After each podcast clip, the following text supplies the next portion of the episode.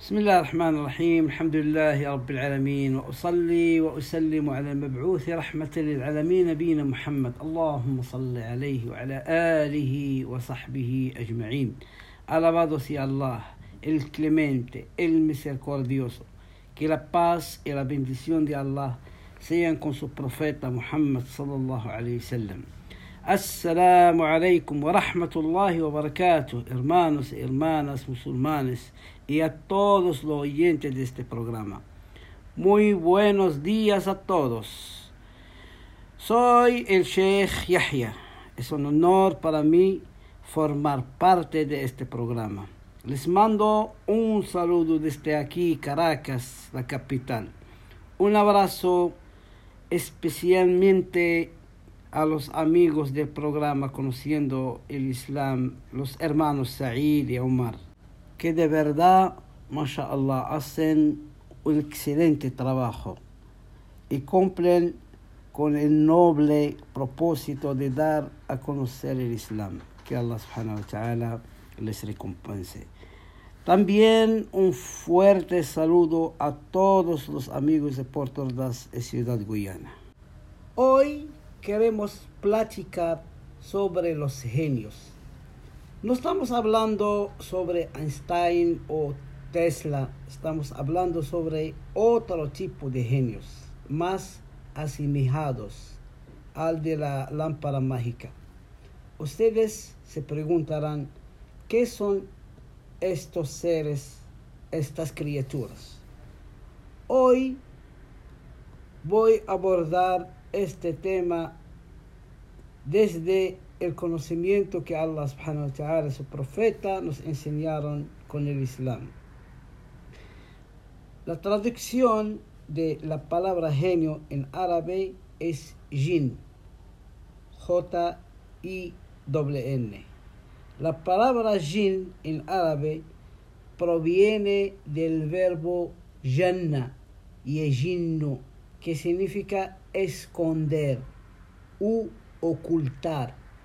Ellos son invisibles para los seres humanos, como sugiere la definición del verbo janna. Es diferente del nombre al-jannah, que significa al, el paraíso. Esa es la palabra que conocen muchos hermanos.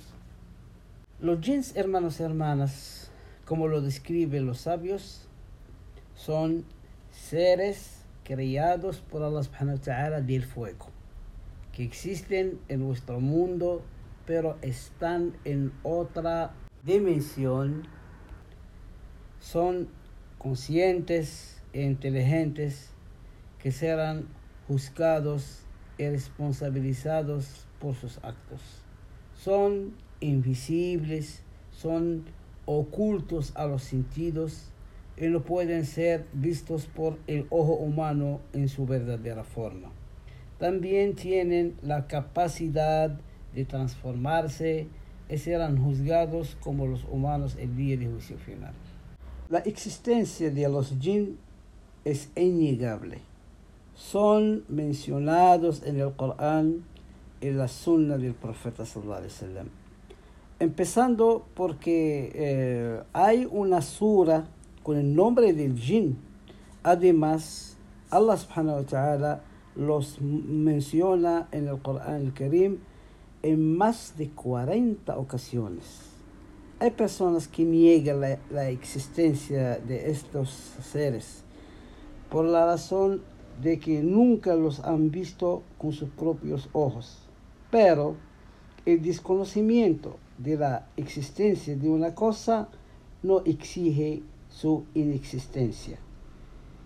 En la vida humana hay muchas cosas a su al, alrededor de las uh, que estás seguro de su existencia, pero no las ve, como por ejemplo ondas sonoras que viajan por el aire, lo escuchamos, pero sin verlos.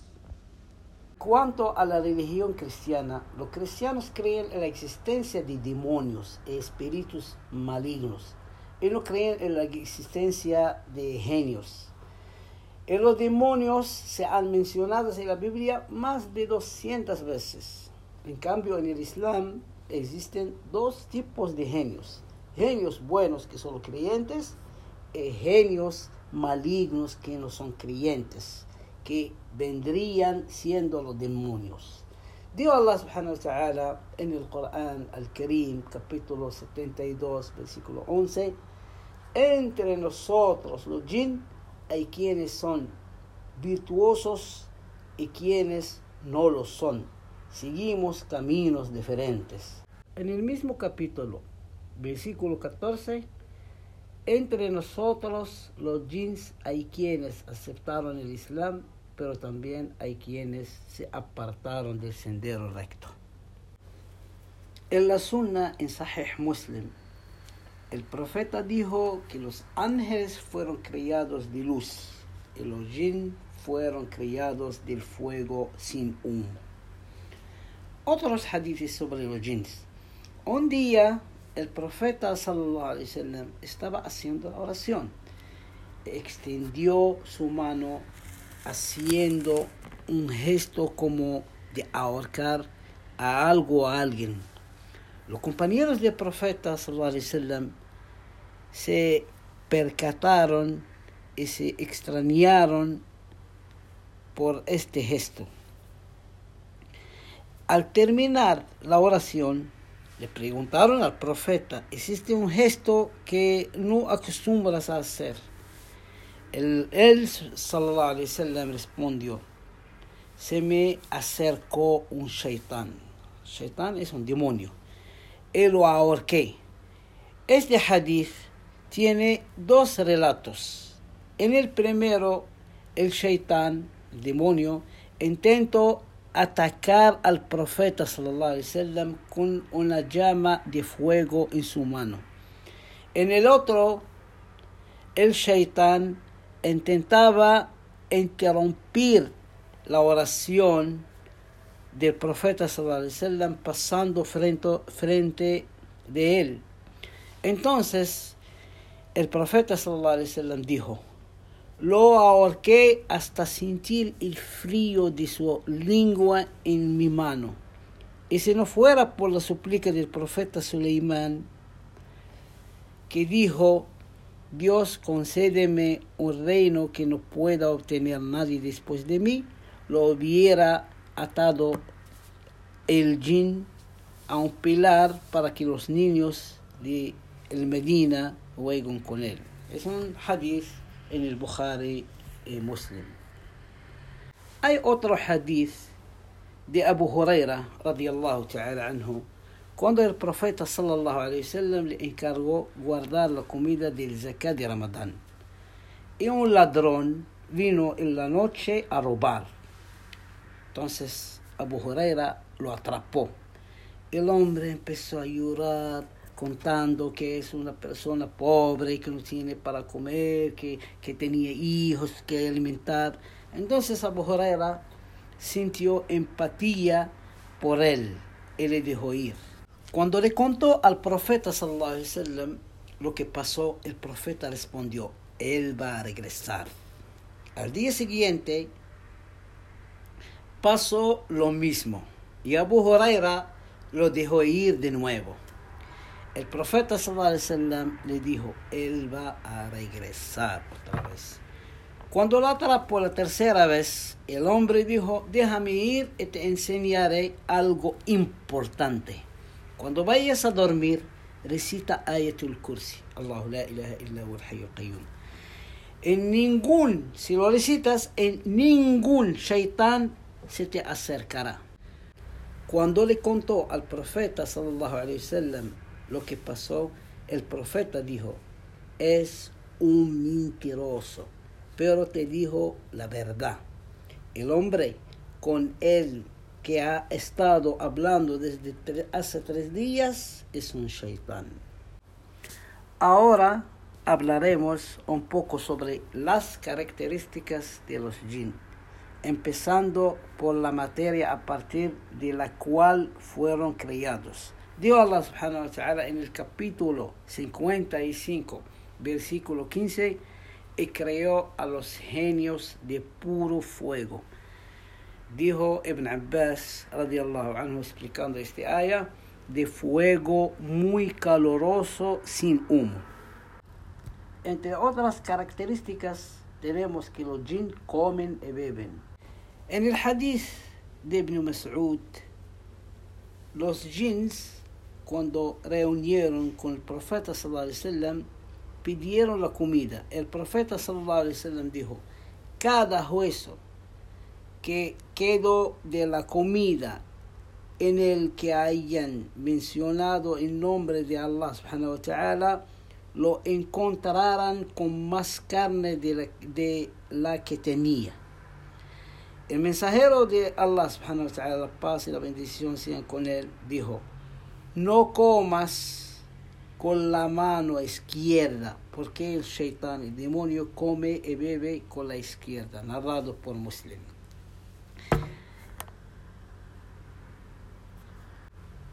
El mensajero de Allah subhanahu wa ta'ala, que la paz y la bendición de Allah sea con él, dijo, si un hombre entra a su casa y menciona el nombre de Allah Todopoderoso cuando entra y cuando come, el shaitán dice, no podemos pasar la noche aquí ni cenar. Y si entra y no menciona el nombre de Allah, cuando entra el shaitán dice, ya conseguimos cena y donde pasar la noche, narrado por Muslim. Entre las características de los jeans, uh, el poder de transformarse. Y las pruebas son muchas. Hablamos antes de hadith de Abu Huraira. Hay un hadith del profeta sallallahu alaihi wasallam. Hubo un, una batalla llamada el Khandaq había un joven recién casado, así que el profeta sallallahu alaihi wasallam le daba permiso para ir a visitar a su esposa. Un día fue a visitarla y la encontró en la puerta sin su velo. Así que pensó que estaba engañándolo con alguien, más. Su reacción fue sacar su espada y ella le pidió que se calma y que entrara a la casa a ver lo que estaba pasando. Cuando entró encontró una serpiente grande y la mató. Pero apenas lo mató, se murió en el, en el instante.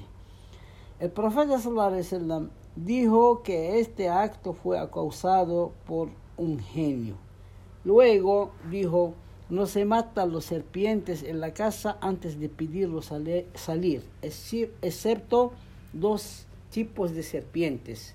Lo que tiene dos franjas, eh, otra tiene cola corta y tiene cachos como la cascabel.